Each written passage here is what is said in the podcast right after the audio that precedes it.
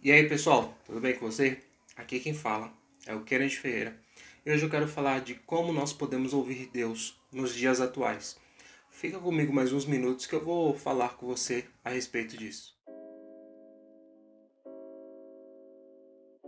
Pessoal, uma das dúvidas que grande parte das pessoas tem é como eu sei que Deus está falando comigo? Como eu posso identificar as maneiras que Deus fala conosco nos dias atuais? Vamos primeiro fazer um panorama de como Deus falava com as pessoas, tanto em relatos do Antigo Testamento como alguns relatos do Novo Testamento. No Antigo Testamento nós vemos o caso de Adão, onde Deus ele descia no jardim e falava com ele, ao entardecer, falava sempre com Adão naquela conversa mais íntima, como se estivéssemos aqui um de frente ao outro. Nós vemos Deus falando com Abraão, o chamando, Abraão ouvindo a voz de Deus.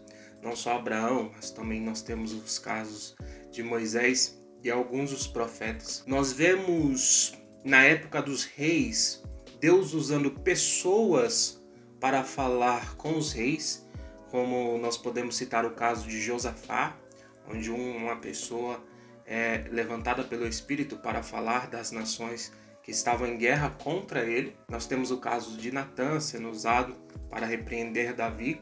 São formas que Deus usou para falar com o seu povo no Antigo Testamento. Então, às vezes Deus ele aparecia pessoalmente, como no caso de Adão, é, ouvia-se a voz de Deus, como no caso de Abraão, de Moisés, entre outros. Ou Deus ele usava alguma pessoa para transmitir uma mensagem àquela, àquele indivíduo, aquele rei ou, ou governante é, em geral. No Novo Testamento, nós agora temos a figura de Jesus para trazer aos discípulos que se tornam apóstolos aquilo que está no coração de Deus, a vontade do Pai. Tanto que Jesus afirma que quem vê Ele, ou seja, quem via Jesus, quem observava Jesus, via também o Pai, via também Deus. Então Jesus estava se declarando como uma forma da manifestação da vontade de Deus. Ele representava aquilo que Deus exatamente queria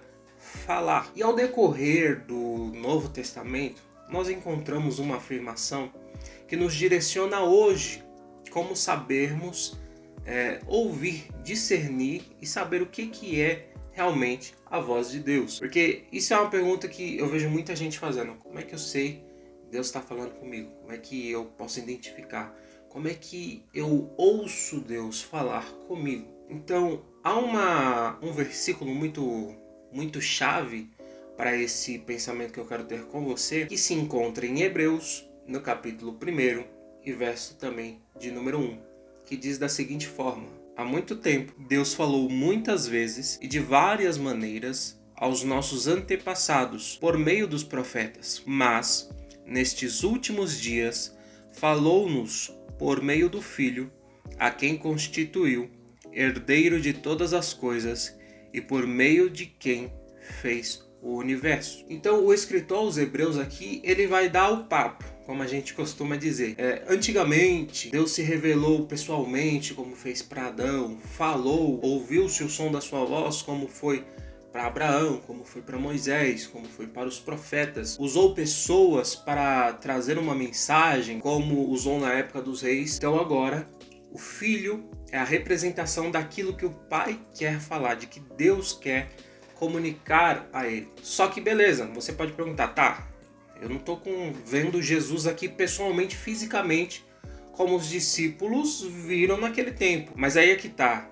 A chave a gente pode encaixar nessa linha de pensamento João no seu capítulo 1, que vai dizer que Jesus é o Verbo que se fez carne, ou seja, a palavra de Deus que tomou uma forma, se fez carne e habitou entre nós. Então, Jesus ele é ele é dito, ele é demonstrado como a palavra, como o verbo.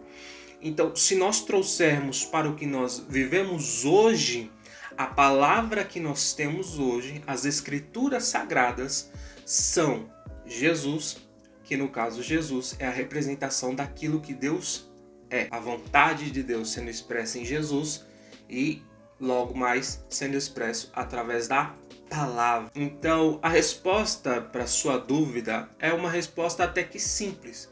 Você quer ouvir Deus? Não deixe de ler a Bíblia. Você quer ouvir o que Deus quer de você?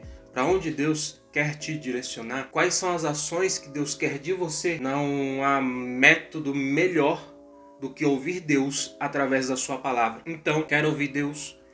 Quer ter aquela conversa íntima com o Senhor? Nada melhor do que lermos a palavra de Deus.